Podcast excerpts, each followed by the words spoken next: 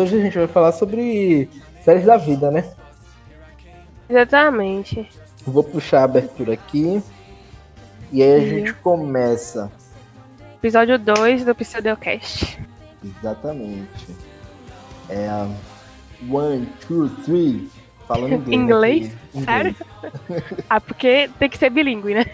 É bilíngue. Meu Deus do céu. Vou começar.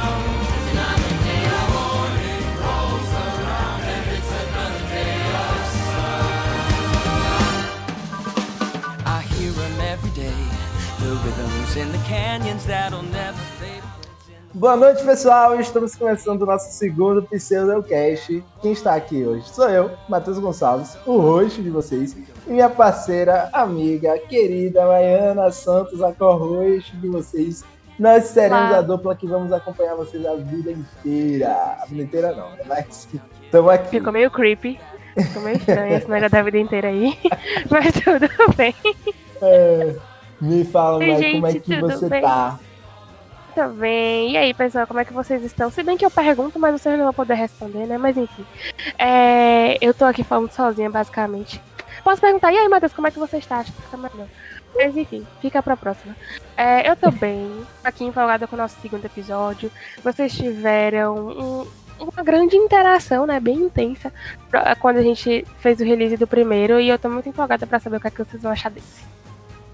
Ah, foi legal mesmo. A gente recebeu vários feedbacks bacanas. Teve até alguns que eu recebi, mas que eu não lhe passei, mas vou lhe passar depois. É, E a, a participação de vocês nesse podcast são muito importante pra gente. Porque a gente consegue medir se a gente Exatamente. tá indo bem, É. se a gente não tá indo, o que é que vocês querem, o que é que vocês não querem. Então, sempre que puderem, participem, comentem, falem, deem sugestões, que é o que a gente precisa para continuar tocando esse projeto fazer ele crescer cada vez mais. Exatamente. A gente, com fé Deus, vai mudar a vinheta, então, por favor, é, não, se, não, não leve em consideração a vinheta do primeiro Ela episódio. não quer a minha vinheta, que é uma vinheta cheia de música, tudo igual, tudo, coesa. Mas é isso, são músicas que a gente adora, mas não juntas. Mas enfim. Na minha playlist, melhorar. elas vão estar juntas e eu vou fazer, inclusive, o mix dessas músicas, o mashup Deus. dessas músicas. Não faça isso. Mas enfim, vocês podem sugerir, inclusive, a musiquinha, a trilha sonora que fica no fundo do, do, do nosso áudio durante o programa. Então, se vocês Sim. quiserem ouvir alguma coisa específica, vocês falam. O episódio, esse episódio que a gente tá gravando agora vai ter o fundo musical de La La Land, porque é um dos meus CDs favoritos. E porque quando a gente deixa com o Matheus, ele faz mashup das coisas que ele não devia fazer. Então, se vocês quiserem sugerir músicas também, fiquem à vontade. O último episódio teve uma homenagem a Naya Rivera, que foi essa querida Santana de Glee, que marcou a vida de muita gente. Imagino que tenha sido um choque pra, pra galera quando o pessoal descobriu que ela morreu. Eu fiquei sentido, velho. Eu nem, eu nem imaginava que eu ia ficar sentido assim com a morte dela. Com a morte de Bem qualquer não. pessoa da Link de Glee. Mas do nada, É. bateu uma tristeza, fiz É. Exatamente. Ela morreu que nem aquele menino brasileiro, né? Menino não, moço brasileiro que, que caiu no Rio São Francisco Aquela e morreu. criança de 40 anos. É porque eu tenho mania de falar menino, mas é, é já é um moço já, né? E, É, e aí ele, ele morreu, caiu no Rio São Francisco, se afogou e fudeu. Aí É, eu não chorei, eu não chorei com morte nenhuma de Glee, nem com aquele menino que morreu de overdose, nem com o menino que se matou por causa da pornografia infantil. Eu só fiquei mal com a morte dela, velho. É que não, a, de Cor- a, a morte de Corey, pra você ter uma ideia, eu tava, Glee tava passando e eu tava acompanhando, e assim, ele morreu, eu falei, poxa, morreu. E eu assisti o Eles episódio. fizeram do um episódio dele. pra gente chorar, Não, né?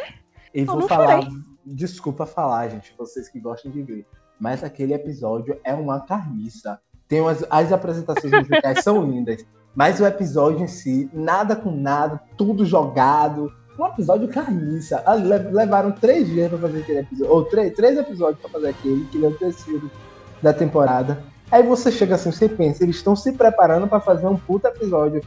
Você faz, que merda, né? Nada esse episódio aí. Um episódio ah, sentido nenhum, assim. Antes de ter feito um tributo, todo mundo cantando o episódio todo pra Corey, do que ter mi- misturado com, com um ator e aí gente que nem se importava com, com, com o personagem cantando. Aí você, oxe, oxe, oxe. Foi horrível, me desculpa. Inclusive, enfim. eu chorei mais com a música que Santana cantou pra ele do que a música que Lia Michele cantou pra ele. Um Velho, eu lembro que controverso na que, esse época. episódio era. Eu lembro que na época a galera gostou muito da música de Lia. Tem uma parte legal desse episódio, assim, que é. Por isso que eu acho que deveria ter sido só um tributo.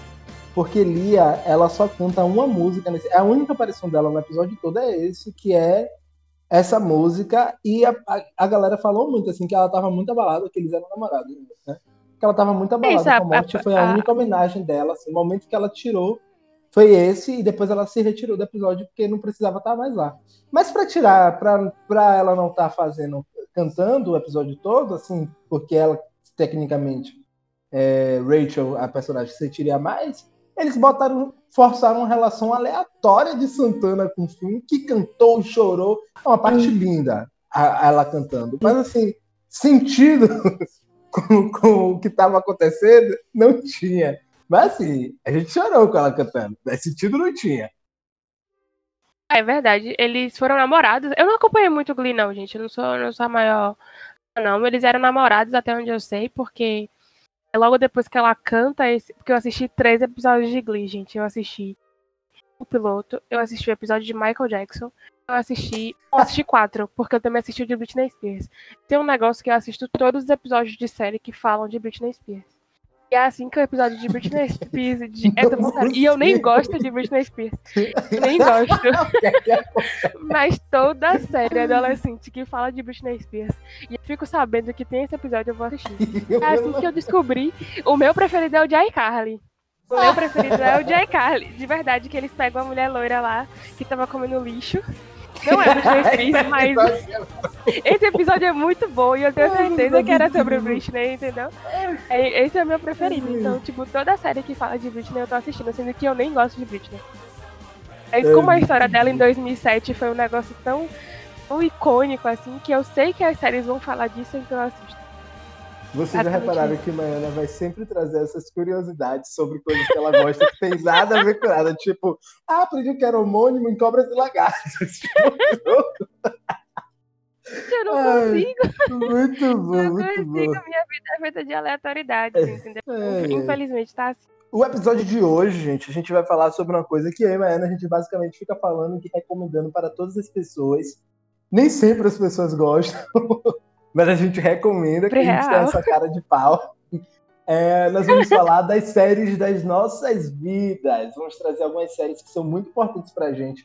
Não necessariamente significam que as séries são a melhor produção da indústria norte-americana e britânica, ou que tem o melhor roteiro, ou que tem a melhor fotografia, que o cult já gosta da fotografia, nada disso.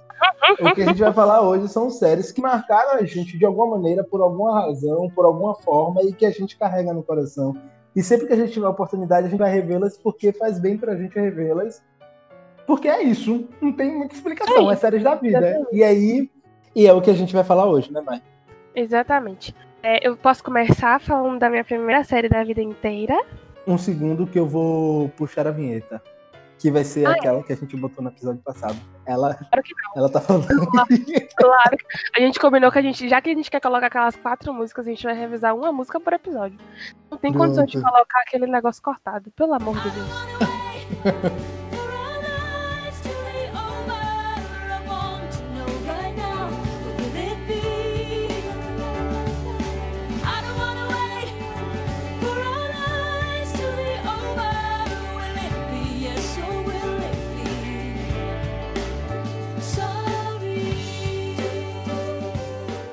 Pronto, Mai, me diz aí, qual é a sua primeira escolha de hoje?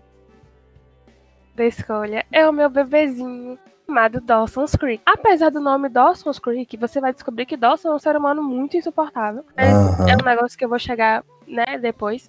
A série de 1998, estrelada por Joshua Jackson, é, Katie Holmes, Shelley Williams e quem? Ah, e Dawson aqui. Como é o nome de Dawson mesmo? É James Van Der Beek. Vanderbeek. É porque eu, eu não ligo tanto pra ele que eu já até esqueci o nome dele. Mas, enfim. É, eu já até falei na, na página, que, inclusive a gente esqueceu de falar da página, gente.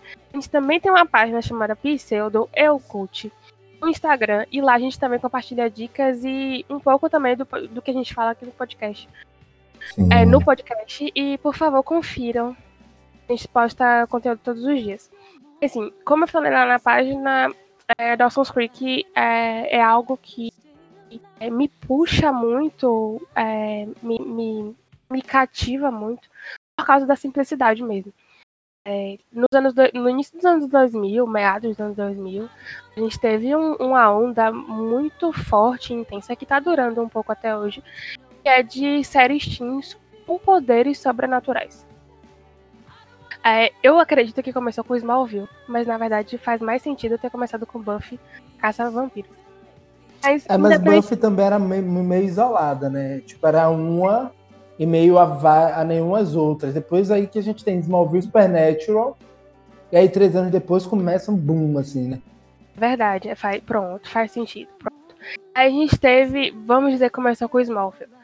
Aí, é, de repente, a gente tinha uma vida adolescente que já é bastante complicada. Quem passou pela adolescência já sabe disso. Tipo, é, é uma complicação que a gente não sabe quando vai acabar. E quando a gente vira adulto, a gente descobre que não era uma complicação de fato. Aí, é, essas séries adolescentes com, com o, o plot sobrenatural, né? Elas fazem mais um problema, mais algo pra lidar. E acaba deixando esses outros problemas que são do cotidiano de adolescente meio de lado. Isso não é um problema, isso não é algo que, tipo, é, deixa menor, desvaloriza as séries que usam dessa, desse, desse recurso. Porém, eu não era, como eu falei no post, né? Tipo, eu não era um adolescente com os poderes sobrenaturais. Dawson's Creek, tipo, se encaixava muito mais no meu padrão adolescência. É lidar com sexualidade, com colocar seu crush no pedestal. É, é tipo, são problemas realmente que você só aprende a lidar com adulto, ou você para de ver como um problema quando você vira adulto, sabe? E tem Pace, que é interpretado por Joshua Uhum. Jackson, que é o meu personagem favorito da vida. Uhum. Verdade, tipo, e quando eu encasqueto com o ator, vocês não sabem disso porque a gente só tá no segundo episódio, mas assim, quando eu encasqueto com o ator, gente, eu assisto tudo desse ator, entendeu? É um negócio maluco, assim. Verdade, eu assisto tudo do ator. Foi assim que eu assisti Miss Simpatia, como eu falei lá, né? De novo, ela traz segundo episódio. simpatia. Ela tá querendo que você assista Miss Simpatia. Fuja que é lá. Então, de vez em quando eu faço uma maratona de Miss Simpatia. Gente, é sério, é um negócio bom, gente. Eu, eu recomendo de verdade. É assim, com de repente, é- de repente 30, Jennifer Garner. Assisto tudo dela por causa de de repente 30. Eu sou essa pessoa, infelizmente. Mas enfim, voltando a Dawson's Creek. Eu acabei assistindo muitas coisas que. É, para acompanhar né, a vida adulta. é, a vida adulta no sentido profissional desses atores depois que a série acabou. Nem todos são bons. Nem todos mesmo. É, quem começa. Nem quem todos, realmente é real. real. Quem realmente conseguiu consoli- consolidar a carreira foi Joshua Jackson e Michelle Williams. Mas Katie Holmes já ganhou o troféu de framboesa de ouro por interpretar a- o par romântico de Batman em Batman Begins. Tipo, eu, eu nem sabia que dava pra ganhar uma framboesa de, de ouro pelo Batman. Um negócio que é um negócio que eu não sabia, porque o Batman não é um negócio que manda muita interpretação, né? Mas ela conseguiu ficar abaixo Mas ela conseguiu essa coisa. E ela Verdade. mal aparece no filme, assim, tipo, comparado ao resto da lei. Exatamente, é um negócio que eu não sei como é que ela É. conseguiu. Mas enfim, James Van Der Beek é muito mais preocupado em virar coelho, porque ele tem muitos filhos, muitos filhos mesmo, tipo, acho que já tem uns 5, 6 filhos. É sério, eu nem sabia Ele não tá tão focado na. Verdade, ele tem tipo uns 5, 6 filhos. Tipo, ano passado ele perdeu, a mulher dele perdeu um filho. Ele tava super arrasado. Super arrasado. Eu só consegui pensar, mas você já tem cinco. Mas enfim, não é um negócio que eu concorde. De vez em quando eu tenho um pensamento assim. Inferno, malvado. Maiana indo nesse momento, meu Deus. Como é que a pessoa consegue ter cinco filhos? Enfim, outra, outra, outra discussão, mas enfim. É... Aí, não é uma série que, como eu falei, consolidou muitos atores. Tipo, tem o pai de Dawson, que adora ser pai. Ele é o pai do Flash, ele é o pai de todo mundo. Mas. É... Tipo, não é uma série que hoje você vê atores fazendo um monte de coisa e pensa, ah, foi- um ator que fez aquilo dali, tipo George Clooney e então médico, entendeu? Porém, é uma série que significa muito pra mim, tipo, emocionalmente. Eu apresentei pro meu namorado, eu apresentei pra todo mundo que eu podia apresentar. E eu tô tentando aqui fazer com que E eu apresentei pra Maiana, queria ganhar os méritos, os louros disso. queria. É verdade, é verdade. Eu assisti quando eu era, tipo, que nem Lances da Vida, que na verdade é um review. Eu assisti há muito tempo no, é, no SBT, só que Dawson's Creek passava na Record.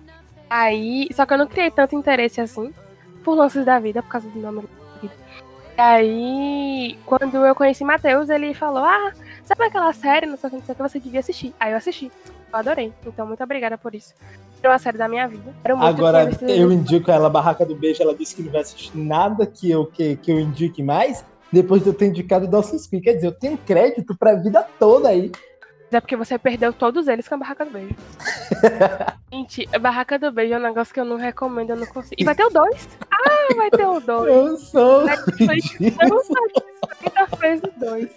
É um filme, gente. É um filme tão errado, tão errado. Eu não quero começar uma discussão sobre, sobre Barraca do Beijo. Mas eu acho que eu fui compelida a fazer isso. Eu acho que a gente tem um compromisso, entendeu? O nosso compromisso é passar uma mensagem melhor pro jovem do que a gente teve. sabe? O adolescente dos anos 2000, final dos anos 90, era um machismo atrás do outro, gente. Homofobia um atrás da outra, um negócio que a gente não devia estar fazendo. Então o que, é que a gente tem? A gente tem a oportunidade de fazer coisa diferente para essa geração. A gente faz a barraca do beijo. Um, um cara fortão, grandão, violento, agressivo, e mais velho que ela, ficando com uma menina de forma possessiva. Tanta coisa errada naquele negócio, tanta coisa errada, gente, tanta coisa errada. E, e coisas que não fazem sentido, porque ele briga o tempo todo no filme, ele entra em Harvard. Tipo, eu, eu, eu passei tantos anos estudando pro vestibular pra passar em direito. Aquele menino entra em Harvard. Eu tô. Enfim. Voltando a Dawson's Creek. Eu espero que vocês gostem. Ela tá disponível na, na Amazon. Inclusive, se alguém da Amazon estiver ouvindo esse, esse, esse episódio do podcast, que eu espero que um dia chegue no, é, né, nesse nível, eu queria dizer pra vocês que o último episódio está cortado. Eu ainda vou catalogar quantos episódios vocês cortaram. Eu vou ser essa pessoa. Vou mandar um relatório pra vocês, porque vocês cortaram a série da minha vida. E o, as sinopses estão todas trocadas, todas erradas, assim. tipo, às vezes, eu, às vezes eu tipo, esqueço de eu parei, eu vou voltar lá e vou olhar pela sinopse, aí eu aperto na sinopse que eu tava lembrando, né? Aí, tipo, a sinopse é do episódio que é sete episódios depois, eu tô, meu Deus, o que é que é tudo bagunçado. Se vai fazer, vai fazer direito. Como é que você quer concorrer com a Netflix assim? Netflix nunca cometeria um erro desse. Olha que já cometeu, viu? Olha que o início da Netflix foi cruel. Verdade. No Netflix até hoje bota a Barraca do Beijo 1 e 2, né? Tipo, também não. É, vai lançar a Barraca do Beijo 2. E o, o trailer da Barraca do Beijo 2 é um negócio maravilhoso. Eu não sei como é que vai conseguir ser pior do que um. Eu O nem cara vai ter um triângulo amoroso. Um amigo dela que é possessivo, porque ainda tem isso. Todas as relações daquele negócio são tóxicas. Então, o amigo dela tem uma relação de posse com ela, não faz sentido nenhum. Aí agora a gente tem um quadrado. É o menino de Uhum. Harvard, o outro menino, ela e o amigo. Enfim, Eu tô- muito difícil pra mim. A barraca do beijo eu indiquei só porque eu sabia que Maiana ia passar raiva, mas pra mim não dá não. Tá vendo como é que ele vai ter crédito? Indicando ele sabe que eu vou passar raiva, gente. Não faz sentido. Isso é muita malvadeza. Entendeu? Mas sim, mas o que é que você gosta, gostou mais em Dawson's Creek? Assim, por que que você é sua série da vida? A gente tava divagando demais, né? Enfim, É. é, uma série que é, são personagens que ficam se construindo e desconstruindo a cada episódio. É, e ele não tem. É um, é um negócio incrível, porque assim, ele é um personagem quase que progressista, sabe? Ele não é Quem? Pace, né? esse, tipo, ele é progressista, assim, tipo, é difícil ter um personagem é, no final dos anos 90 que não era tóxico do jeito que ele poderia ser, e não é. Então, tipo, é, ele, ele tá, ah, ele fala sobre liberdade sexual, ele tá apoiando o amigo gay, ele tá sendo contra é, sistemas educacionais, ele, pacote completo. E não é, apesar dele já ser esse pacotinho meio que pronto, ainda assim você vê a construção e o crescimento desse personagem dentro dessas questões. Isso acontece com todo mundo, gente. Eu, eu posso não gostar de Dawson. É, eu posso não, eu realmente não gosto de Dawson. Mas no prime na primeira temporada, ele tem uma construção. Ele cresce durante todas as temporadas, mas na primeira, é, ele tira. É, é complicado de, de. Tipo, na verdade, não é complicado, mas parece simples quando eu falo. Mas essa ideia de tirar o crush do pedestal, quando Nossa. ele é quando ele é hétero, faz com que também mulheres consigam ser tiradas de pedestais e libertas dentro daquele, daquele plot, daquele discurso, entendeu? Então não é só Dawson que tá de, de descobrindo de, que Jen não é virgem e lidando bem com isso. Tipo, é a ideia de que uma adolescente, ela pode ter a liberdade sexual dela de boas, entendeu? Isso é- uma mensagem que eu acho muito importante ser passada. E quando eu vejo que a série é dos anos 90, eu fico tipo, meu Deus do céu Uhum. sabe? Que coisa é, boa, que coisa importante, que mensagem importante de ser colocada. Isso acontece com Pode- todos os personagens. Eles crescem, cada um à sua maneira, e cada um Uhum. tem o seu ponto de crescimento. É, Logo no início da série, você vê os pontos em que as pessoas precisam melhorar, e você vê é, elas melhorando nesses pontos, e aí surgem outros pontos. Uhum. Tem a quinta temporada que é um desastre, a quinta temporada não devia ter existido. É, Dawson's Creek e One Tree Hill tem um negócio que devia ter parado e não parou. Mas o último episódio é, da série, né, a series final, ele é um negócio que eu choro até hoje. E é isso, eu, tipo, é uma série que acho muito adulta, apesar de ser teen. É, Dawson's Creek poderia ter sido minha série de, de indicação hoje, mas não vai ser. Mas ela, ela, ela mudou muito. É engraçado assim, né? Eu sempre falei que eu acho que séries, ela não. Programas de TV em si, eles não têm a obrigação de te ensinar nada. Eles não podem fazer de serviço, tá? Tipo, Barraca do Beijo ele não pode ser.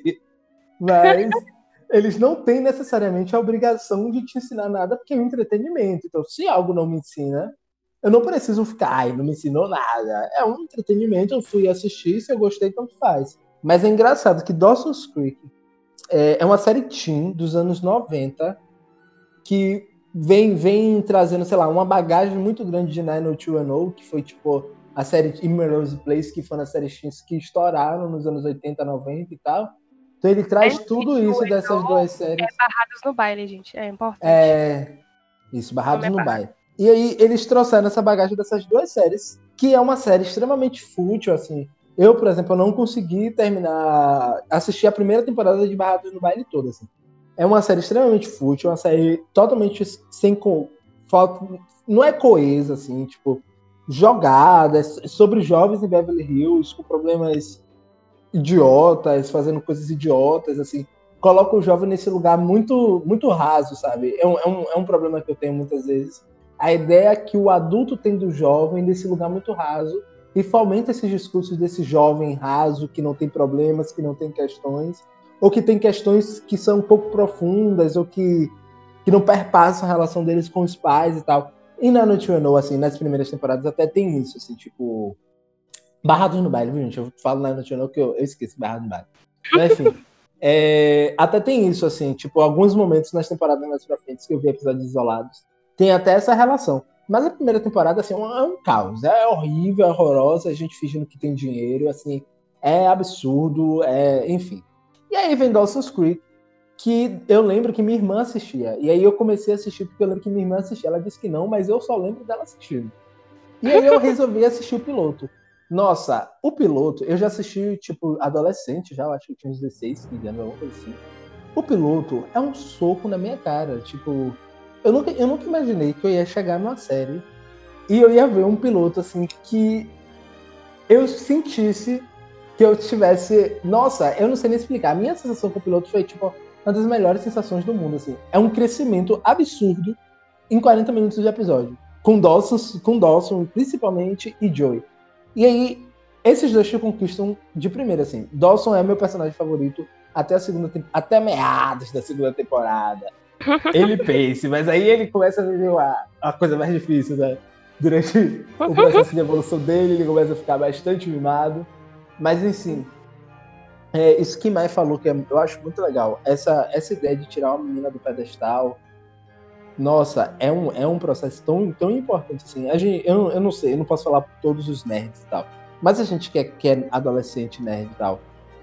eu conheço vários. A gente tem uma tendência a colocar alguma mina aleatória, assim, que às vezes não tem nada a ver com a gente. Enfim, a gente coloca ela nesse lugar de menina perfeita. Ela não é perfeita, ela tem os problemas dela, as coisas dela, a vida dela, e a gente colocou ela nesse lugar. A gente necessita, olha, olha como é ruim isso. A gente necessita desse retorno afetivo dela. Ela não tá necessariamente te dando esse retorno afetivo. Você tá criando a ilusão de que ela tá te dando esse retorno afetivo e colocando ela nesse lugar de perfeição. E aí, ao não dar, você disse que foi colocado na friendzone. Só que é que você não foi colocado. É que não teve espaço para você não estar em outro lugar além da friendzone. Tipo, e isso é tão louco, porque isso reforça a ideia de que as meninas têm que olhar pra gente todas as vezes que a gente sente necessidade que elas olhem pra gente. E isso não funciona assim. No mundo adulto, você vai descobrir que não funciona mesmo se você não escutando isso.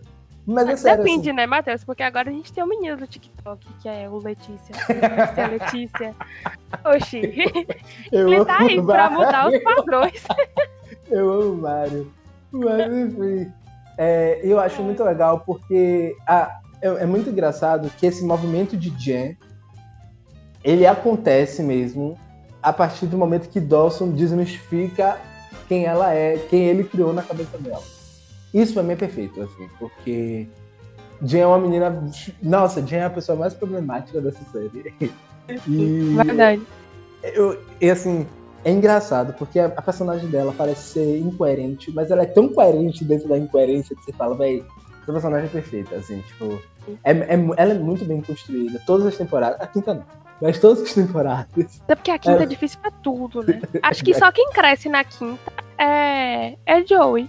É, Quinta é um negócio tão estranho que de personagens ela só cresceu. É, de quatro personagens, na verdade seis, né? Porque. Ah, não, cinco por causa de Jack, que só aparece na segunda temporada. Cinco personagens a gente só cresce um. não tem a nova menina, que eu sempre esqueci o nome dela, a loira. Ah, São é? Aubrey. Ah, odeio. Aubrey. Enfim, eu, não- eu não gosto daquela atriz. Eu gosto Eu dela gosto desde de Freaks and Geeks. Eu não gosto. eu não consigo. gosto de Freaks and Geeks, mas eu gosto dela. Não gosto de Freaks and Geeks também, porque é um negócio que não faz sentido. Como é que Enfim, outro, outro, outro tópico. outro tópico. Mas o que você estava falando sobre a série ser bem construída ao redor de Jen, é, na primeira temporada isso fica tão claro, porque assim, ela é a menina misteriosa que chegou na cidade. Uhum. Aí, quando ela é desmistificada por Dawson, a gente começa a saber tudo sobre ela. Entendeu? Tipo, aí ela, ela tira o véu, ti- tirou o véu de Jen, porque Dawson descobriu. Aí ele passa a ser a pessoa atenciosa que quer saber sobre ela. Porque antes, ele tá sendo só o cara que tem um crush. Aí quer Uhum. saber as coisas, tipo, ah, o que é que você gosta de fazer? Ah, eu, eu gosto de cinema, tipo, ah, bora ver filme, não sei o quê. A partir do momento que cai esse véu da, tipo, ela é uma pessoa que tem necessidades, tão quanto eu, e posso falar abertamente com ela sobre essas Uhum. coisas, ele começa a ver problemas que ela tem que são sérios, sendo que ele também tá passando por problemas sérios. O mundo de Dawson tá caindo de diversos ângulos na primeira temporada. Aí, é, quando ele começa a ver Jen dessa forma, ele também a vê como parceira. Gente, olha que metáfora, tipo, não é nem uma metáfora, tipo, olha que exemplo da vida normal.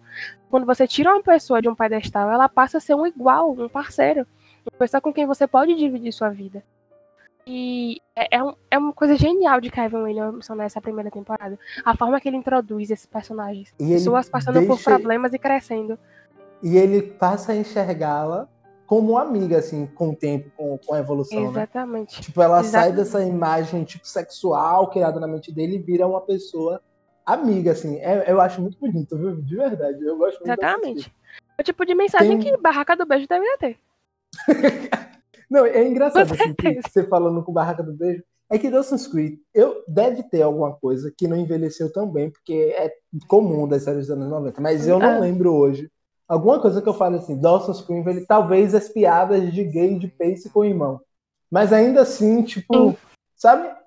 Não consigo enxergar hoje uma trama em Dawson's Creek que eu falei assim, envelheceu mal, é uma série que eu não indicaria, sei lá, como Friends, que tem vários problemas, assim, que envelheceu muito mal, muitas coisas. Dawson's Creek não tem isso, assim, tipo, tem, parece que a série, se ela fosse escrita hoje, ia mudar uma fala ou outra, ia ter uma tecnologia ou, ou outra, mas, assim, o- as tramas dela seriam tão atuais quanto, assim, tipo, Pra mim, É. talvez falta pertencimento, coisa, não é nem, eu esqueci até a palavra, mas tipo, classe, né? Falta a ideia de classe, mas eu acho também, eu tenho uma teoria de que se você é diretor branco, escritor branco e não vai saber falar sobre preto, não fale. Abre espaço para outra pessoa falar, não Isso. fale. Faça suas paradas sobre branco feliz. Mas é isso, tem um, tem um preto em Dawson's Creek na primeira temporada, que é o marido, a- o cunhado de Joey. Depois Uhum. tem o diretor, acho que na segunda temporada tem o diretor e a filha do diretor, que é Que aquela essa mulher que faz que adolescente até hoje em Little Liars, sendo que ela tá é desde Buffy imortal. É, desde, ela é Avril Lavigne, gente. É sério. Porque desde Buffy Casa, Casa Vampiro, sendo que Buffy, ela é dos anos 90. É, ela é, estrela, é estrelada por Sarah Michelle Gellar. Sarah Sim. está bem velha. Bem velha. Tipo, assim, né? Uma pessoa que tá demonstrando a idade. Mas essa menina tava fazendo Pretty Little Liars em 2011 como, como adolescente ainda. Do que ela era, ela Literalmente com a contracenava mesma cara. e com a mesma cara. Mas enfim, tem essa menina. É, mas, tipo, são personagens transitórios, né? Porque Bowie, que é o cunhado, ele fica. ele faz participações especiais e essa menina e o diretor ficam em alguns episódios da primeira, da segunda temporada. E é uma série que tem um episódio, um episódio específico que é, Joey encontra. Pace que, enfim, tem um personagem que encontra Bowie, que é esse rapaz negro, em algum lugar, e alguém fala, tipo, ah, é, Cape Side, que é a cidade deles, está bem mais avançada, não sei o que. E aí Bowie pergunta, tipo, algum negro lá além de mim? E aí a galera fala, não. Aí ele fala, então, tipo, tá a mesma coisa. Tipo, É a única crítica que, essa, que a, a, a série faz em relação à cor. Eles não têm essa consciência de classe ou cor, tipo, é, Joey tem um- é muito menos afortunada do que, que o Dawson. Eles têm uma discussão ou outra sobre isso, mas não é algo tão profundo. No final, eles continuam tendo as mesmas oportunidades, assim, tipo, indo pra faculdade e tudo mais.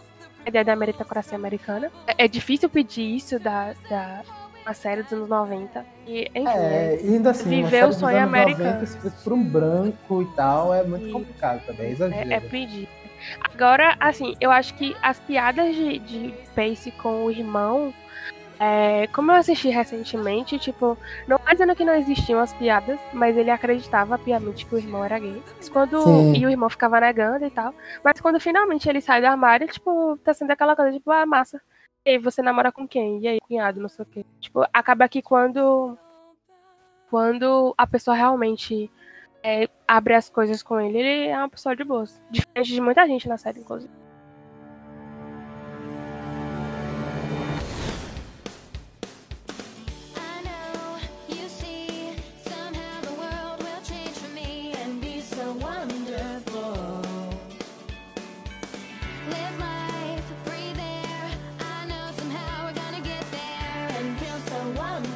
Agora a gente vai para nossa segunda indicação, que é a minha. Eu não vou falar sobre a maior série da minha vida, que vou deixar para ser minha segunda indicada.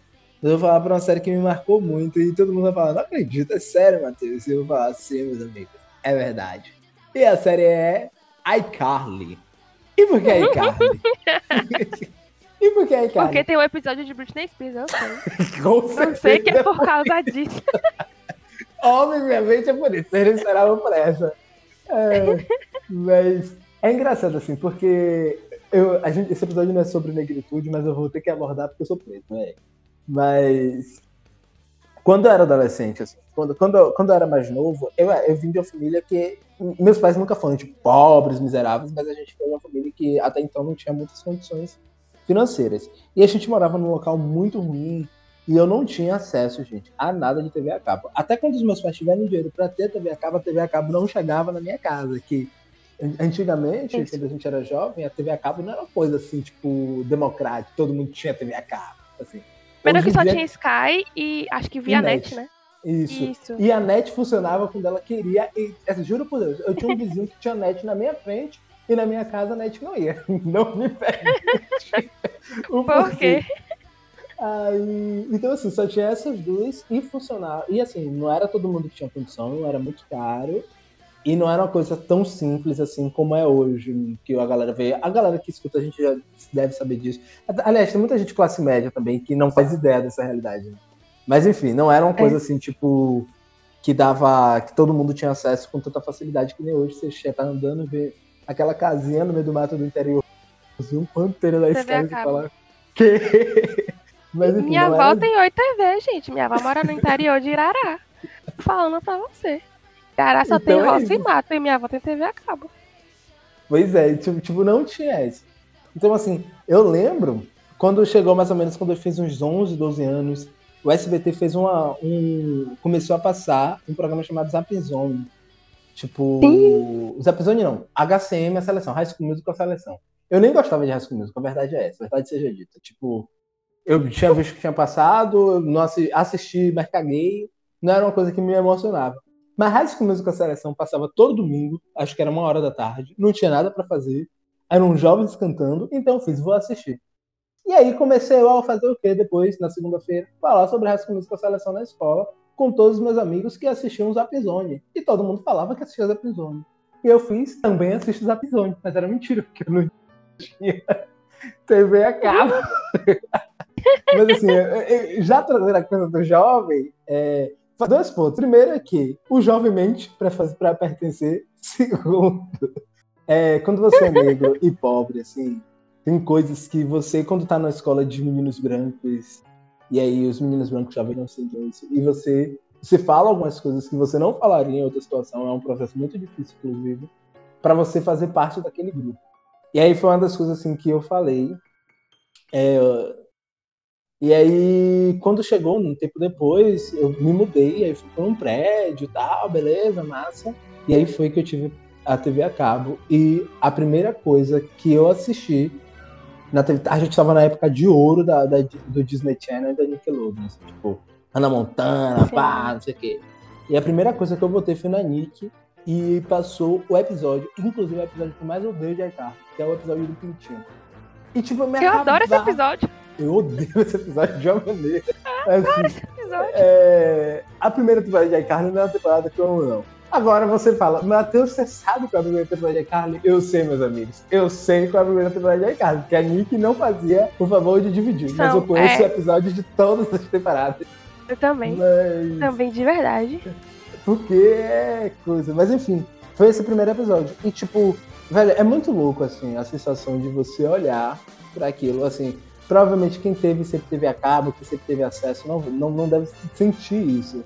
Tipo, mas você tem seus 13, 14 anos, assim, e você sentar na frente de uma televisão com milhões de canais que você nem imaginava que existia. Exatamente. E de repente você vê aquilo que você, tipo, sempre projetou, sabe? E tá passando aquilo ali e você fala assim, velho, é, pode parecer estranho pra pessoa que não, que nem sempre teve acesso a isso. Você.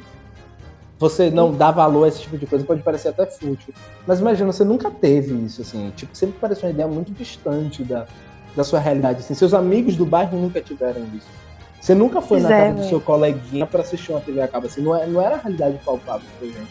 Então você senta na frente da, te- da televisão com um monte de canal e de repente você bota num programa cheio de jovem que você nunca imaginou que existia e tá passando ali um programa assim, você fica tipo, meu Deus, que coisa incrível. E foi a primeira É. vez que eu tive contato assim com isso que foi com a Icarly, assim, tipo, pra você ter uma noção, era a época de ouro da Disney, depois eu assisti, eu lembro dos primeiros episódios de quase tudo que eu assisti nesse período. Tipo, depois eu assisti Feiticeiro de Waverly Place, é, o Manual Escolar do Ned, Sangue Entre Estrelas, tava tudo tipo bombando nessa época. E nenhuma dessas vingou. Depois eu cresci e eu fiz assim, ah, tá, caguei feiticeiros, caguei pra Sangue, caguei pra Manual. Manual eu gosto até hoje. Mas assim, caguei pra maioria das séries. A Icarly foi a única que eu fui, foi, que eu acho que acabou quando eu tinha 18, 19 anos. E eu assisti Acho que a foi final, tipo, no dia seguinte que saiu nos Estados Unidos. Chorei horrores na final de iCarly, velho. O quê? Mas você não tá entendendo. Eu chorei porque o episódio me fez chorar. Depois eu chorei porque acabou. Sendo que a última temporada nem foi a melhor. Foi a última temporada que, que Fred e, e Sam ficaram juntos, né? Que é a quinta, eu acho. Não, é a. é Não, a na verdade penúltima. Eles ficam Isso. juntos na, ele- é, eles ficam juntos na Isso. quinta, a última é a sexta. Isso. É, a quinta eu não gosto. Porque eu não sei se vocês sabem, mas eu, eu não gosto de relação afetiva entre pessoas que são amigos. Eu, eu tenho esse problema.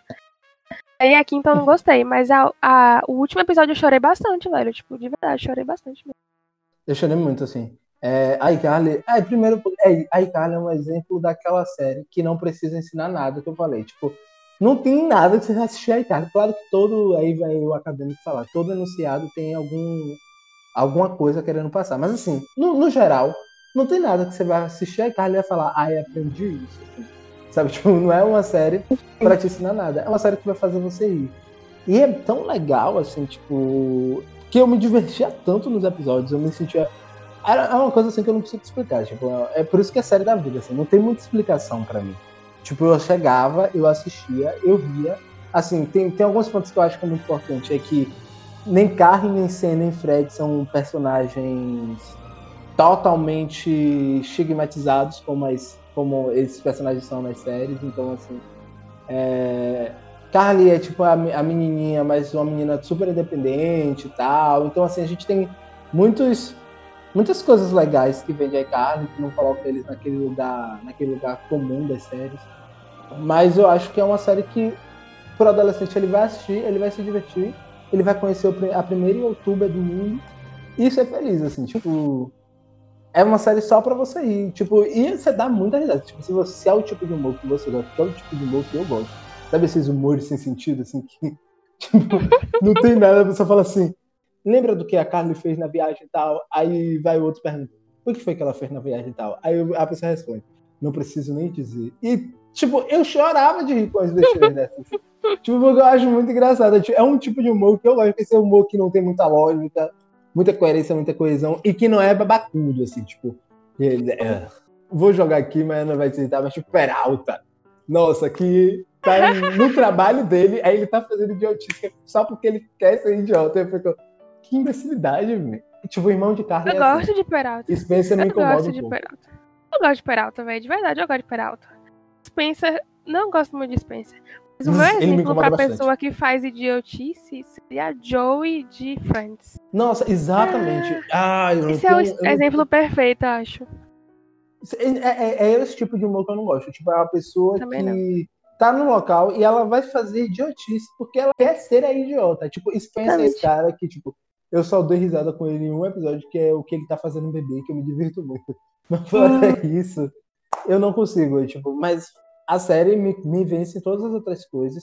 Então, como tem muito esse, esse lance afetivo meu com a iCarly, e com tudo que eu passei pra chegar a assistir a iCarly, e ter visto como episódio, ter carregado esses personagens no coração e, e tal, e, e foi assim, a única série, tipo, jovem, jovem mesmo, sem ser teen, mas tipo, da, da pré-adolescência que eu carreguei até a, a vida adulta, é, eu coloquei ela aqui porque, assim, eu ainda assisto os episódios e ainda me divirto. Raramente tem séries, que, série é muito grande, tipo, é, Dawson's Creek, a outra série que eu vou indicar, a iCarly, Doctor Who, assim, são essas séries que eu consigo rever, assim, mas é muito difícil ficar revendo episódios de séries. E a iCarly eu consigo rever. Revejo quase todos, quase sempre. Agora tem um negócio engraçado com a iCarly, né? Porque é, a iCarly é um programa dentro de um programa. O Uhum, programa dentro do programa não é engraçado. O que é engraçado é o programa. Exatamente. É um negócio muito estranho. Você fica assistindo eles gravarem o, o- o programa deles da internet. Fico, gente, como é que alguém ri disso? Mas o programa que a gente tá assistindo, que é a iCarly, é muito bom. É muito bom. É É, muito engraçado bom. assim que eu gosto. Tem uma coisa que a iCarly, a iCarly não ensina, mas eles criticam tudo que eles podem criticar essa vez. Exatamente. Eles já Inclusive o criticaram a. Disney, a Britney Spears, já criticaram blogueiros que ficam falando mal de artista. Eles já meteram cada indireta nos programas assim, velho. Eu acho que se a gente vivesse nos Estados Unidos, a gente é. Eu, eu não sei se é iCarly, tem alguma série, mas eu acredito que é iCarly. Que chama alguém de, de, de, de Paris Hilton, alguma coisa assim, que é um nome parecido ao de Paris Hilton. E o, o blogueiro famoso, sem ser a, a atriz. A atriz o quê? A socialite, que Paris Hilton não é atriz, não. Ela tenta, mas ela não é não. Ai, ai. Ai, Mas enfim. Tipo, é que eles já criticaram tudo, assim, tipo, eles, eles jogam mesmo, eles não têm medo não. Isso é muito bacana, de cara. Um episódio que eu adoro de iCarly, Qual? o do tênis. Tênis, que eles vão fazer propaganda do tênis, porque a empresa entrou em contato. E o tênis explode. Gente do céu. eu amo esse episódio. Eu amo esse episódio. Quer dizer, eles, é Carly prevendo o futuro, né? A primeira publi que deu errado. Agora eu Gente, tô é muito, mano, é muito legal, velho. E tipo, tem cada episódio que eu choro de. Gente, tem um episódio da torta que eu só.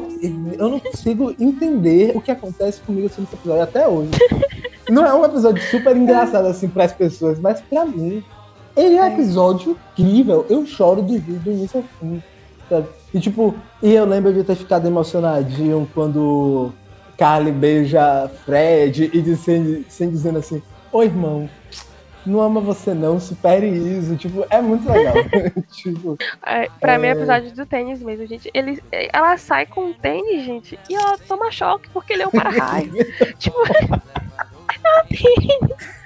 Eu, ah, eu sei que só falando assim não faz sentido, mas quem assistiu a iCarly, gente, sabe que é uma série. Tô lembrando da série agora, tipo, é, não, como, eu- como o Matheus falou, né? Não, não tem obrigação de ensinar nada. Mas tem coisas que tem mensagens ali também. Tipo, ela é, ela é basicamente criada pelo irmão mais velho. E ele não tem aquela relação super protetora uhum. tóxica, é, ele não tem, tipo, ele protege ela na medida que ele pode. Tem coisas que ele esconde dela, tipo, no episódio que ela não sabe que tá tomando café descafeinado. É, não, Uhum. isso não significa que isso é, é certo, entendeu? Mas assim, ela é independente, tipo, ela foi criada por uma pessoa bem mais velha que ela. E ela é uma mulher independente, ele não fica, tipo. É, e, ela namora algumas pessoas durante a série, né? E ele não é a pessoa chata, fica ali sendo o machão que não quer e protegendo, não sei o que. Tipo, a relação bem de boas. E ao mesmo tempo ele é o, o, o, o- o adulto da, da situação, e enfim. Uhum. Então é isso, são pequenos símbolos que parecem nada e deviam ser nada, né? Porque a gente tá aqui enfatizando, mas é, é realmente pra ser assim, tipo, tô passando, Uhum. é, é- é a personalidade dela e acabou. Né? Não tem que pausar a coisa e falar, agora eu vou ser feminista, agora eu vou ser Uhum. progressista. Não tem isso, entendeu? É pra realmente ser assim. A série acaba sendo assim de forma muito perfeita. E tem uma coisa, a única relação problemática de iCarly, assim, que é bem abusiva, é da mãe de Fred com o Fred. É porque é aquela tipo- mulher, só Jesus na causa, Senhor do céu. E é uma relação que é, que é mostrada como problemática, não é uma relação que é mostrada como Tipo, negativa. saudável. E Tipo, é, é bem no tom negativo mesmo de, de piada, assim, tipo, a relação que fala assim, não sejam esses dois, assim, é muito massa. Eu gosto muito de iCarly, por isso que é minha série da vida, por tudo isso que eu disse aí.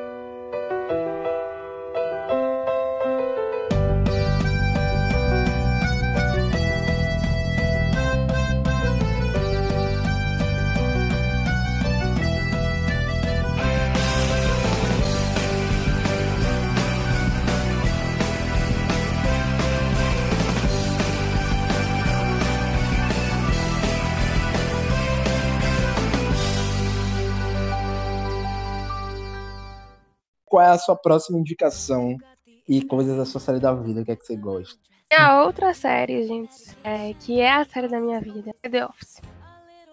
Vocês não sabem ainda de novo, porque é o segundo episódio. Eu não sou muito legal com comédia. Eu não sou a pessoa que fica tipo, ah, bora assistir uma série de comédia agora. Vamos assistir um filme Exatamente. de comédia agora. Não sou. Eu realmente não sou. Porque eu tenho um negócio que eu sou compelida pela risada coletiva. Eu, tipo, se eu tô assistindo alguma coisa com a pessoa, eu rio se ela ri. Mas se, não- se ela não tiver rindo, Agora, eu tô quando o Matheus ri da claque, tá todo mundo resculhambando. Tá rindo porque tem risada no fundo. Não, mas é diferente, porque assim, eu assisto e, tipo, eu acho engraçado. Eu só não tenho aquela, aquele instinto de dar muita risada. É tipo, de dar Uhum. gargalhada sozinha, entendeu? Não sei Sim, explicar eu exatamente entendo. por quê. Mas eu tô achando tudo muito engraçado. Inclusive, as duas séries ultimamente que eu tenho assistido, que eu tenho realmente me acabado de rir sozinha, é Superstore e, Brooklyn- e, e as primeiras temporadas de Brooklyn. Mas é, as primeiras temporadas. Mas é, eu não, não sou muito de, tipo, dar risada sozinha. Eu- Uhum. eu- se eu tiver com muita gente assim assistindo, eu dou risada com todo mundo.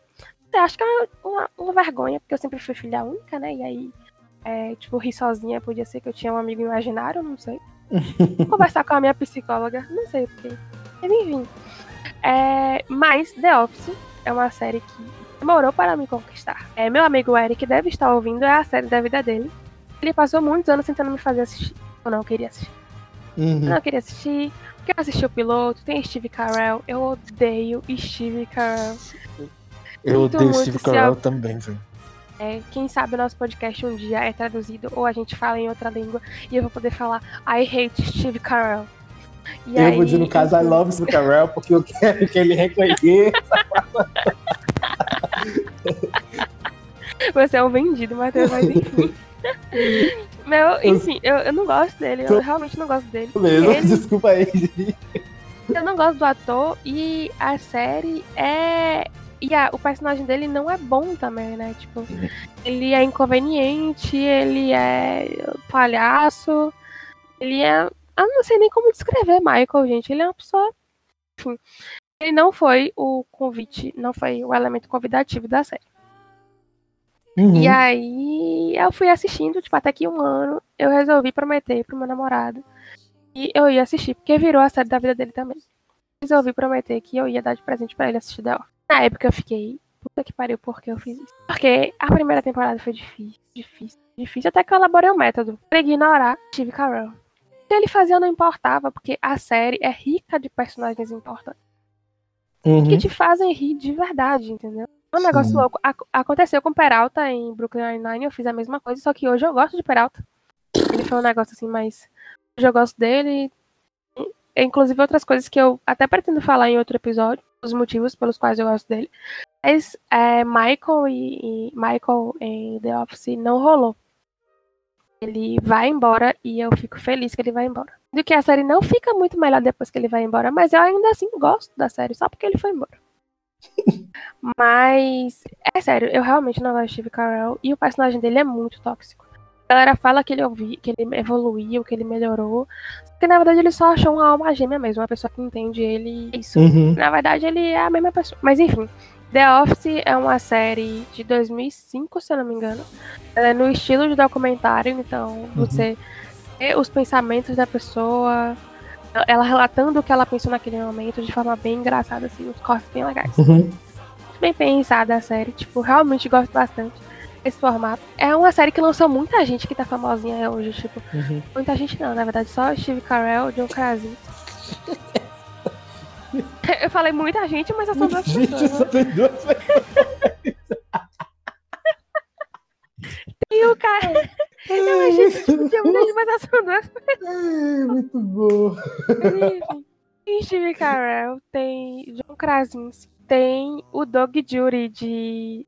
que eu não sei o nome dele. Mas ele faz é, Doug Jury, Jury em, em Brooklyn Nine-Nine. Ele fez The Office. Brooklyn Uhum. Nine-Nine Brooklyn Nine-Nine é do mesmo criador de The Office, então por isso que a gente fica vendo várias, várias pessoas assim, tipo fanservice. Mas Doug Jury acabou sendo um personagem corriqueiro, ele tem um episódio dele a cada temporada. Uhum. Aí é uma série que assim, ó. White é meu personagem favorito. E é, é um negócio que não é por identificação. Até hoje eu não sei porque, é porque Dwight é meu personagem favorito. Sempre tem alguma coisa pro personagem ser o seu favorito, né? A identificação me parece muito comigo, que é o que acontece com Katara em Avatar. Katara é minha personagem favorita porque eu rola uma identificação severa com ela. Mas, Katara é minha é, personagem favorita porque é a mesma dubladora de Hermione. e quando eu era Ai, pequeno, eu só jogava assim, dublou Hermione, personagem favorita. Ai, meu Deus, isso é estranho. Juro por. Deus. Mano, eu tinha umas perseguições muito absurdas. Tipo, eu vi um trio, eu assistia por causa de Harry Potter. Eu vi a mesma dubladora que eu gostava. Deus que me livre. Eu era, pessoa- eu era diferente. Mas enfim, eu gosto de Katara porque rola uma série de identificação. Tipo, inclusive minha tatuagem do- da tribo da água é por causa dela. Porque Uhum. realmente Katara, tipo, tem identificação. Mas Dwight, gente, um negócio que não tem nada a ver comigo. Se desmembrar Dwight em todos os membros possíveis, não tem nada se parecer Uhum. comigo. Ele só é genuinamente engraçado. episódio favorito é o episódio que tem é, que tem um- uma simulação de incêndio, né? E aí, Uhum. gente, e isso acontece por causa de Dwight. Eu não lembro em que temporada é, acho que é na segunda ou na terceira. Eu não sei, eu sei que eu me acabo de rir. E quando eu tô bêbada, eu volto pra assistir aquele episódio. Eu, eu, eu, só, eu só assisto aquele episódio, entendeu? Tipo assim, poxa, lembrei agora, vou assistir. Tem outros personagens muito fortes e com storylines muito fortes também. É, Uhum. Pam, e Jim. Aí tem muita gente, além dos, daqueles personagens que são transitórios, assim, que acontece muito em Superstore. Aquele povo que vem pra é tapar buraco, mas eles não têm uma história necessariamente. Eles estão ali só Uhum. pra fazer a graça, entendeu? E, e interagir com os personagens que seriam principais. Tem muita Sim. gente assim em The Office também, que são igualmente engraçados. Ai meu Deus, Creed, Sting, é, Meredith. É tipo, são pessoas que, que não sei nem descrever no que eles são engraçados, entendeu? Eles só são engraçados. É uma série que quando terminou, tem nove temporadas, tá disponível na Amazon. Ela terminou. É, eu, eu fiquei triste. Tiveram outros episódios, né? Que logo da última temporada. E me trouxeram aquela coisa tipo, poxa, eu vi crescer. O White, ele tem um negócio assim maravilhoso, enfim. É, Uhum. Mas quando a série terminou, eu senti aquele vazio, tipo assim, o que é que eu vou assistir agora? Eu assisti Parks and Recreation, que é uma série irmãzinha. Eu gosto, Hum. gosto bastante, eu ainda estou assistindo. É, mas assim, quando eu terminei The Office, eu fiquei órfã, verdade. É uma Uhum. série, como a gente tá falando, sobre elementos, né? Sobre ter envelhecido bem e tal. É, e Steve Carell, ele, ele não envelhece bem, tipo, ele não é um personagem que melhora, ele, tipo, é tudo de ruim que algum personagem pode ser, só que sem ser vilão. Uhum. existe um tom de, tipo, ele é ridicularizado, tem a pena dele, porque, enfim, uma pobre alma, o Smeagol. Mas é, é o tom que a série tem ao redor dele, né? Tipo, no caso, ela é feita pra você torcer pra ele melhorar, pra ele achar uma pessoa que entende ele. Porque a série tem muito aquela coisa do tipo, você é você e acabou. E a gente só tem que lidar com esse universo, com essas pessoas.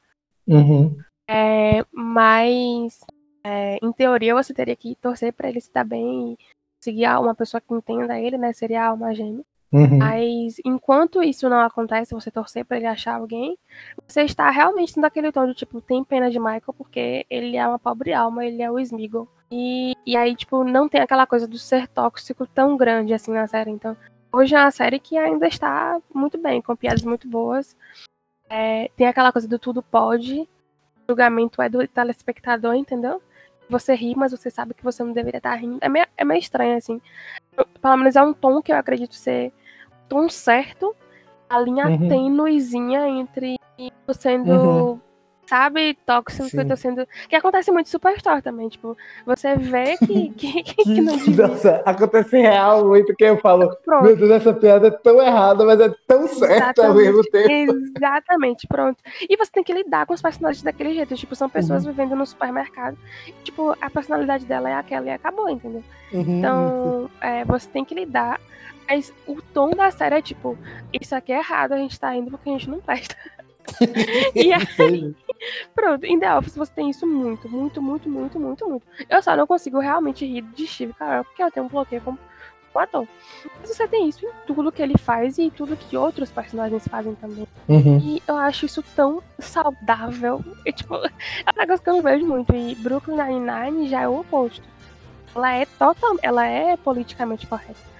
E, É, tipo, Brooklyn Nine-Nine eu sinto que eles às vezes tentam fazer bastante merchandising social. né? Tipo, isso, só que eu acho que eles trazem isso de forma natural. Tipo, eu sei que é. é difícil me imaginar merchandising social de forma natural, mas eles fazem, porque é uma série que, que é, Peralta, tipo, tem um, um episódio que eu assisti recentemente que, que é Amy falando que, tipo, ela vai pra prisão é, undercover, esqueci a palavra em português, disfarçada. Aí, quando ela vai... Menino, tá duas semanas nos Estados Unidos esqueceu a palavra. Gente, Ah, desculpa. muito bom. Mas, assim, mas enfim, ela vai, ela vai à prisão e ela tem que levar algumas coisas pra prisão pra virar amiga das pessoas, né? Aí ela, tipo, Peralta fala assim, tem que levar droga, cigarro, não sei o quê. Aí ela fala aí pornografia. Ele fica, mas, oxeme, mulheres não, não, não assistem pornografia. Ela fica, assiste sim. Ele, hum, interessante. Notado. Tipo, você ri daquilo, tipo, o Charles tá do lado dele, que é o personagem, você ri Sim. daquilo. Eles estão descobrindo aquilo. Eles eram as pessoas que não sabiam disso antes. Não tem um escândalo sobre. Tipo, pronto, acabou a cena, eles vão pra outra. Tipo, você aprendeu, ele aprendeu, e você conseguiu rir sobre isso. Tipo, Uhum. isso é eu acho que é o mais natural que alguma coisa pode colocar. Tipo, alguém pode colocar numa comédia um assunto desse, sabe? E Uhum. The Office você não tem grandes discussões sociais. Na verdade, você não tem discussão social. Você só tá ali pra rir mesmo. Você ri de tudo, absolutamente tudo. Coisa que você fica, eu não acredito que eu ri disso. Meu Deus, eu vou pro inferno. Uhum. Tem um episódio maravilhoso que é esse do. que é o meu preferido, que é do, do incêndio. Danny tem um ataque do coração. Eu tô Uhum. rindo, nem uma doida. Ele tá morrendo e eu tô rindo. Senhor da Glória. Eu achei de verdade que Deus tinha assinado minha carta pro inferno ali. Porque eu tava rindo bastante, de verdade. É uma série que, tipo, não tem. Não tem. é, não tem discussões sociais, não tem discussão de classe, não tem discussão de raça. Você está num ambiente em que pessoas estão crescendo ou não. E você tem que lidar com aquele cotidiano que às vezes, tipo, tem coisas que acontecem em, em The Office que você vê que não é possível que exista um ambiente daquele. Mas ninguém chega a ser super idiota, sabe? As Uhum. coisas que acontecem, é, tipo, eles criam um ambiente em que aquilo é possível. É, tipo, é como se fosse é, quando você tá assistindo um filme de fantasia e do nada a pessoa, tipo, voa. Você tá vendo um filme de fantasia, então você sabe que alguém pode voar do nada. E pode vir um raio de luz do nada por algum lugar. É, é Uhum. basicamente isso. Ainda eles criaram um ambiente em que aquelas coisas são possíveis. Porque é como se fosse um, lá, um plano acima da realidade. Não sei explicar. E você pode rir à vontade, é, é- é um safe space, tipo, um lugar seguro pra você ficar ali e lidar com o seu eu é, meio sádico e, Uhum. e rir de coisas erradas e, tipo, é, um- é um lugar pra você se abraçar. E, e por isso é a série da minha vida. Eu assisti recentemente, eu terminei The Office, acho que foi em fevereiro. Eu tô assistindo ela há muito tempo, muito tempo mesmo. Eu tenho aquela trava com o Steve Carell, então foi uma série que demorou pra ser conquistada até eu achar o método certo de assistir ela. Mas quem não tem essa trava com ele, gente, vai adorar. Eu conheço muita gente que adora. Eu, ass- assim, eu assisti a primeira temporada de The Office. A trava que Maiana tem com o Steve Carell, eu tenho, e eu não consigo superar. Assim, eu não gosto de Steve Carell em nada. Ele fez um filme chamado. O Virgem de 40 anos. Assim, Odeio que é um aquele filme, filme. assim, que eu vou- e assim, eu assisti aquele filme quando eu era criança, mano. Todos meus amigos adoravam aquele filme. E eu achava aquele filme um porre. Depois que eu fiquei adulto, que eu tentei assistir de novo pra ver se ia, eu fui me contorcendo nos 20 primeiros minutos daquele filme. Eu fiz, não. Steve Carell pra mim não desce, assim, tipo. Ele tem um humor, ele tem um estilo de humor que não é. E é engraçado, assim, porque Parks and Recreation tem um- um- uma coisa muito parecida com The Office. A protagonista, ela não é, ela não é Steve Carell, de, de forma nenhuma, assim. Mas ainda assim, é uma coisa parecida. E eu não tenho essa, esse incômodo. O que me faz entender que eu não gosto real dele. E como eu não gosto dele, mim, e ele é o protagonista, pra mim ele infesta a série inteira. Eu não consigo, eu não consigo. Eu já tenho dificuldade de rir em, em documentary, não, é o- não é o formato que eu mais amo, assim, tipo, não é o, o meu formato fa- favorito de comédia, assim, tipo, geralmente eu não eu não, não, não sou muito fã. Tem umas ou outras que eu assisto. Eu, eu assisto mais esses documentários me- menos óbvios, assim, tipo, que bota a pessoa, tipo, no off, num confessional, sabe? Falando o que sentiu. Eu vejo mais assim, Pro tipo, Modern. Family. É, tipo, eu vejo muito VIP, que a pessoa só olha pra câmera, quebrou a quarta parede, mas continua ali falando como se nada tivesse acontecido. Entendeu? Mas e VIP, inclusive, tem um, tem um humor muito parecido com The Office, só que o humor que eu gosto, tipo, é uma série que eu indico que é sensacional. Quando vocês puderem, tá na HBO, assistam, vocês vão chorar de rir. É, é incrível. Mas enfim, eu não consigo gostar de The Office por isso. E eu adoro Parks and Recreation, que é muito parecido. E eu não sei porquê, eu não consigo chegar em The Office e assistir.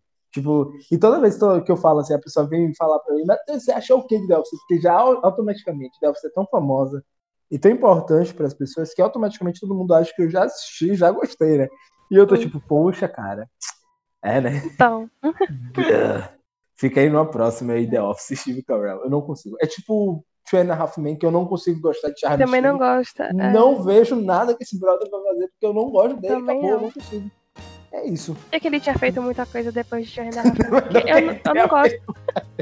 Porque eu não gosto dele, então eu nem A única procuro. coisa que eu gosto do Charlie Sheen, que eu não, que eu não deixei ele me incomodar, é Todo Mundo em Pânico 3. Que eu detesto ele, mas eu adoro esse Não brother. assisti. Não, eu não passei de Todo Mundo em Pânico 1, porque ninguém devia ter passado de Todo Mundo em Pânico. Todo mundo tem que chegar no 3, tem a briga clássica de Brenda com a menina do chamado. Ai, meu Senhor do céu. Ai, Jesus. Mas enfim. Eu, falando em pessoas que a Mas- gente não assiste nada, eu sei que não tem nada a ver com isso. Mas sabe, eu não assisto nada com Tom Hanks. Eu não gosto de Tom Hanks. Eu, Eu não consigo gostar de. Não Meu consigo Deus do gostar céu. dele. Tipo assim, Eu amo Tom Hanks, e pro- pri- principalmente pro Forrest Gump. Tipo, Forrest Gump é tipo, eu não vou bater ele como um filme da vida, porque tem outros que me, me mexem mais. Mas assim, Forrest Gump é um filme que mexe com toda a minha alma, velho. Eu adoro Forrest Gump. E aí, Tom Hanks nunca tá lá. assisti Forrest Gump. Maiana, eu sei que você não gosta de Tom Hanks, mas esse filme é tipo, nossa, não sei nem o que lhe dizer. Ó, nossa, nossa, nossa. Assisti dois filmes com ele. Na verdade, eu assisti alguns filmes com ele. Assisti o Terminal. Eu assisti Prenda-me se for capaz, que eu gosto. Assisti o do Wilson. nem- Eu detesto esse filme. Mas beleza. Sei que eu não gosto de Tom, eu não consigo gostar de Tom Hanks. E é engraçado que Vinícius fala, Vinícius é meu namorado. Aí ele fala assim, bora assistir tal filme. Eu falei, não, porque tem, um, tem Tom Hanks. Mas ele não tá nem na capa. Eu falei, mas eu sei que tem Tom Hanks. Não consigo gostar, eu não consigo. Fico Veja Forrest Gump, velho. Se você não mudar de ideia sobre ele, assistir Forrest Gump, de fato, você odeia também. Mas esse filme é incrível. What would you do if I sang out of tune? Would you stand up and walk out on me? Lend me your ears and I'll sing you a song. I will try not to sing out of key. Yeah. Oh, baby, how can I? All need is my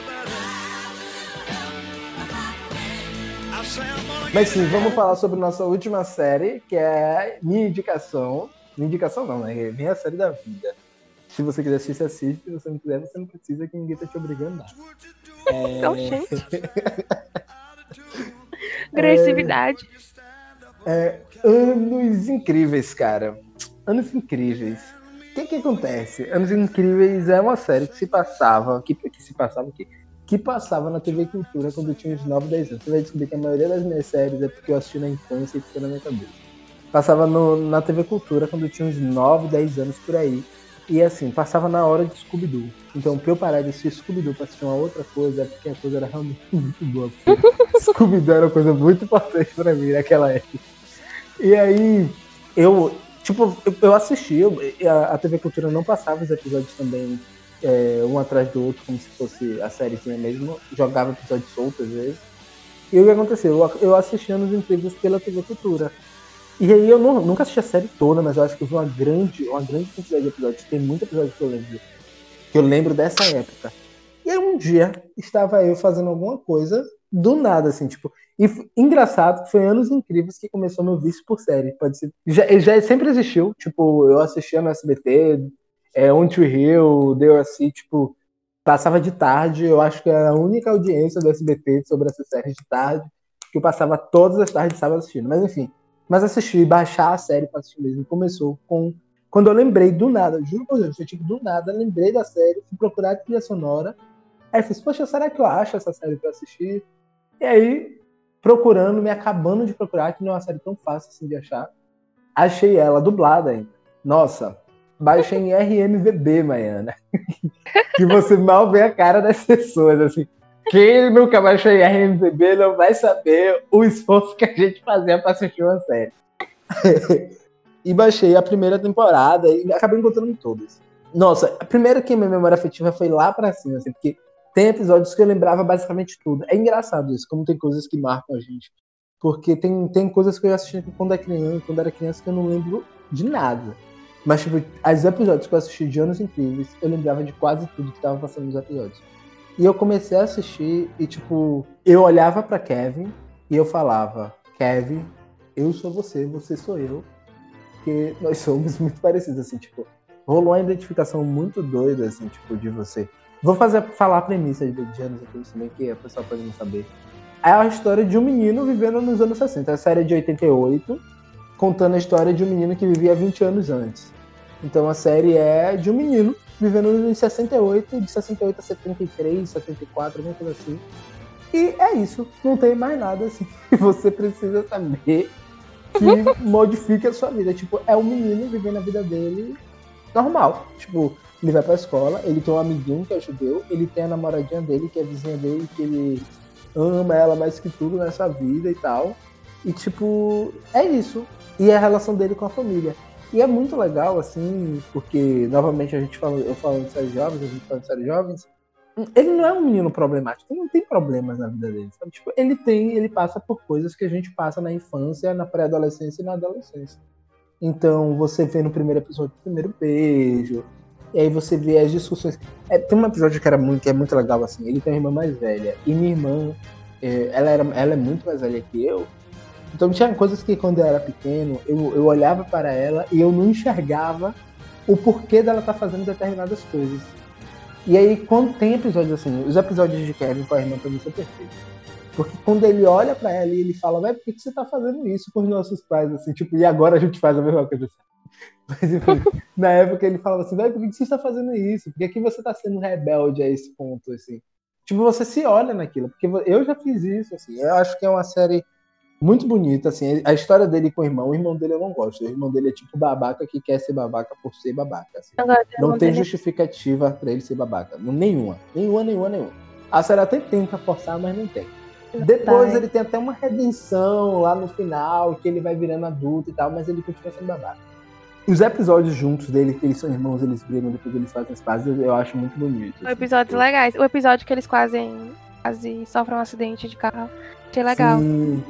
Tem, Mas tem é mais por causa, da perspectiva, por causa da perspectiva de Kevin sobre. Porque sobre o irmão dele sendo legal, realmente. Exatamente. E assim, a, eu não, a, a gente que tem irmão, assim, tipo, quem não tem, não, não sei se sabe isso, mas é uma relação muito com- complexa. A gente odeia mesmo e a gente ama na mesma proporção. É muito estranho. Eu não sei explicar isso, assim. Tipo, tem horas que a gente tem vontade de matar mesmo, assim. Vem no, vem no fundo do âmago o ódio, a raiva que você tem por aquela pessoa. E ao mesmo tempo, depois, passa 10 minutos você ama aquela pessoa, assim. E é o que eu sinto muito com, com Kevin e, e. Esqueci até o nome dele, meu. Mas Como é esqueci. esqueci? Enfim, esqueci. Mas assim, é, é o, é o É, o, sentimento é que. Wayne. É. Não, é. Acho que é do Wayne. É Wayne. não. Não é Dwayne, não. Eu esqueci real. Nunca, nunca esqueci o nome de, de nenhum personagem da série. Esse nome de coadjuvante, não sei o nome Eu não lembro, não. Mas enfim, a relação dele com com com Kevin assim, é muito isso. Tipo, eles não têm nada a ver um com o outro, eles são pessoas completamente diferentes. E ainda assim eles se gostam como irmãos. Eu acho que isso é uma coisa muito interessante. assim. É porque é uma série que fala sobre a vida sem, nenhum, sem nenhuma firula. O Wayne, Wayne, isso. Então, assim, é uma série sem nenhuma firula, sem nada disso. É só uma série que fala sobre a vida de um garoto. E, assim, tem, tem, tem coisas que são muito parecidas, assim, tipo, com a minha própria vida. É, a- o- melhor amigo de Kevin é muito parecido com, o meu melhor amigo, ou com os meus melhores amigos ao, ao longo do- da, minha, da minha trajetória. O amor dele por mim, assim, tipo, é muito parecido com os, com os, com os amores platônicos que eu tive, que não eram tão platônicos, enfim. Então, assim, você olha pra Kevin, você se enxerga naquele lugar, assim, porque ele é muito parecido com você em muitos pontos. E a família dele é muito parecida com você em muitos pontos. E tem uma coisa muito legal, é que tá tudo acontecendo nos anos 60, assim, tipo, 68, os Estados Unidos tá lá no pico da Guerra Civil, isso tudo é falado na série, tá tendo Guerra Fria, tem homens chegando na Lua, tá tudo acontecendo, e Kevin tá cagando. Eu acho que essa é, a melhor coisa, assim, nada, nada é melhor do que pra uma criança, que reflete melhor uma criança, é a criança cagando pra tudo que tá acontecendo no mundo. Assim, tipo, a gente não liga. Exatamente. E E- um episódio especificamente que ele tá refletindo sobre a guerra no Vietnã, Aham. a série mostra ele criando a construção de se importar. Tipo, o Kevin tá ali, dizendo que é guerra, depois começar a se importar com a guerra. Mesmo assim, no, no próximo episódio ninguém tá ligando pra nada, porque é isso, você reflete numa aula e depois acabou, entendeu? Exatamente, assim. É, tem, nossa, e Kevin tem, tem coisas assim, tem um, um mestre, tem um episódio assim que ele fala sobre o professor de matemática dele, três episódios específicos, que é sobre o professor de matemática, eles não são seguidos. Tem uma coisa sobre Anos Incríveis, quem não gosta de procedural, que é um episódio por semana e tal, mas é uma série de 20 minutos, então assim, é comédia, comédia necessariamente, tecnicamente era pra ser uma comédia, não sei se é exatamente. Não é, geralmente não tem continuação. Mas as continuações de Anos Incríveis, às vezes passou a, a coisa no primeiro episódio, a continuação dessa história só vem no décimo. É Nem verdade. sempre é seguida, assim, tipo. E aí tem três episódios sobre esse professor de matemática específica que é intervalado, acho que na terceira temporada. E o último episódio, que é um episódio muito triste, nossa, eu choro muito porque Kevin tem uma relação de mestre com esse professor que eu tive com muitos professores meus. E eu sempre tive essa sensação que é uma relação muito única que eu tenho com professores, que eu considero mestre mesmo, porque não é todo mundo, tem as professores que a gente não considera não. E aí, verdade. eu sempre tive essa relação de tipo de professores que me despertaram e me ensinaram coisas para minha vida toda e que eu vou carregar sempre. E esses professores sempre foram meus mestres assim. E toda essa relação assim, tudo que que Kevin faz assim, É sério, eu ju- ju- juro de verdade pra você. Não tem nenhum episódio que eu assista e que eu fale para que eu fale assim, eu nunca fiz isso. Não tem assim, tipo, essa história nunca aconteceu comigo. Todas as coisas. Eu só não sei dirigir carro, mas o resto, e nem vou a bailes. Mas de resto, Verdade. assim, é uma história que é, é minha vida, basicamente. Sempre falei isso, assim, tipo, é basicamente tudo. Kevin, se você assistir Kevin, se você olhar pra Kevin, você vai ver o que eu passei pela minha vida. assim, tipo, é um personagem incrível. Vai ter um episódio muito louco da primeira temporada, que ele se veste igual ao pai. É muito bonitinho esse episódio, inclusive. Ele se veste igual ao pai, e eu já fiz isso. Mas eu já saí com a camisa listrada, igual a Apolo, igual a de meu pai. Só porque meu pai tava usando. Quer dizer, uma vergonha que eu passei na rua. Aconteceu entre eu e minha mãe também. É muito bonitinho. É uma série muito bonitinha. Gente. Uma série que você carrega muito no coração. E por isso que é uma série da minha vida, assim, tipo, eu não tenho explicação pra dizer as coisas que eu sinto quando eu assisto o episódio. É a- nossa, a trajetória de um que também não é contada episódio por episódio, é intervalado, tipo, até a quinta temporada, até a quarta temporada. É intervalado, assim. A, o, o episódio 59 da quarta. 59, não. O episódio 59 da série. Que eu. Como eu assisti. Como eu assisti a série, tipo, contando de 1 a 100, 112, eu acho. Eu não assisti, tipo, episódio 1 a 22 das temporadas, entendeu? Tipo, eu assisti, tipo, como se fosse uma coisa só. Então, o episódio 59, que é o acidente, é um episódio, assim, que, nossa, véi, é, tipo, um- muito perfeito, véi. Tipo, É, um- é uma trajetória de Wayne, que é uma menina, assim, tipo, jogada no mundo, ela é, ela é bonita, tecnicamente, com algum padrão de beleza, ela é bonita.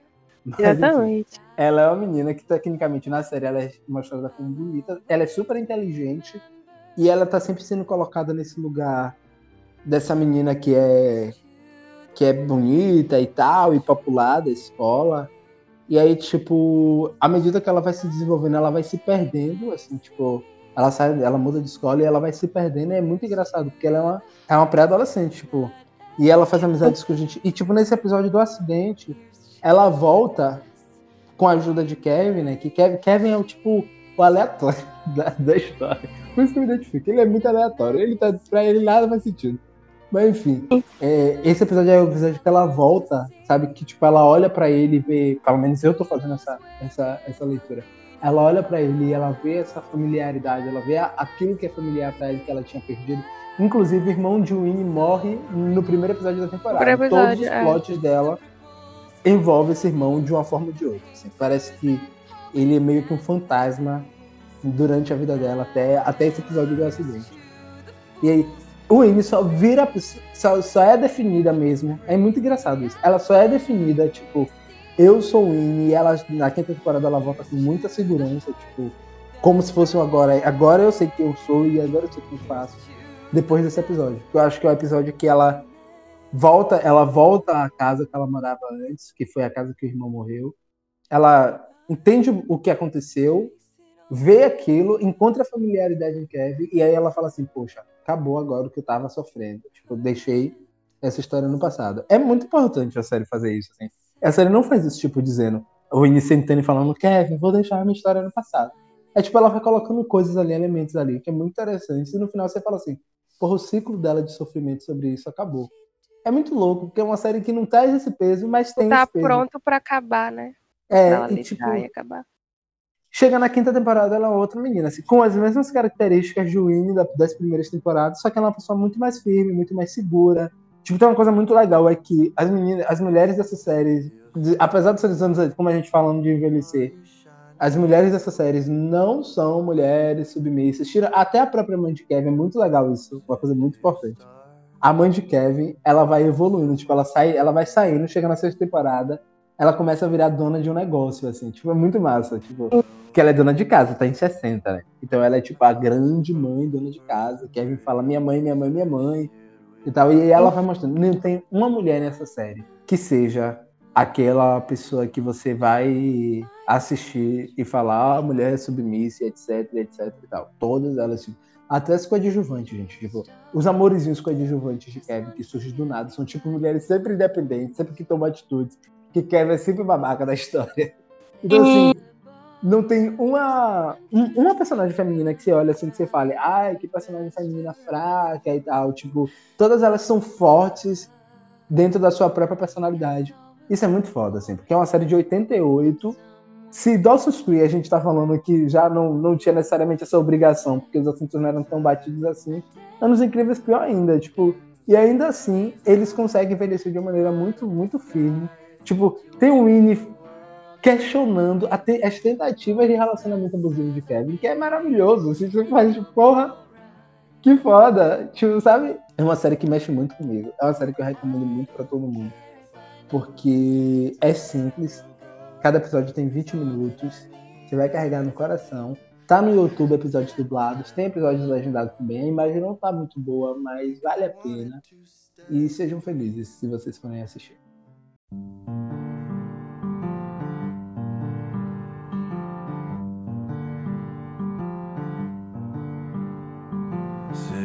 Of stars, are you shining just for me?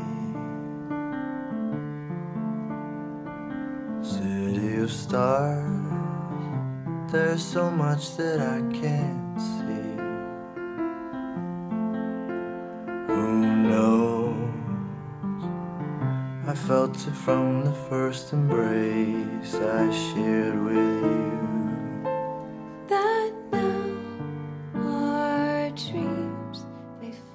É isso, pessoal. Chegamos ao fim do nosso segundo podcast. Foi muito bom, muito legal. É, como a gente já falou no começo, não esqueçam de comentar, de deixar suas opiniões, de falar o que você acha que pode melhorar, o que não pode melhorar. A gente está sempre muito atento e a gente está com o coração aberto para pegar todas as críticas construtivas e todas as sugestões e todos os elogios também, que elogios para a gente é muito importante. E vamos tocando. Foi um prazer. Foi um prazer estar aqui com você, Mai. Gente, muito obrigada pela companhia nesse episódio. A gente tá muito feliz com essa gravação e com o projeto que a gente tá lançando. Até meu cachorro, tanto é que ele tá aí, né, latindo ao fundo. Então eu espero que vocês tenham gostado muito. A gente gosta muito da companhia de vocês e lembre de sempre estar lá curtindo o Pseudo Occult na página, tá? No Instagram. É isso aí, pessoal. Tchau, tchau. somebody's eyes to light up the skies to open the world and send it reeling a voice that says i'll be here and you'll be alright. I don't care if i know just where i will go cause all that i need is this crazy feeling. I got tapped out of my heart. Think I wanted to stay. City of stars, are you shining just for me? City of stars, you never shine so brightly.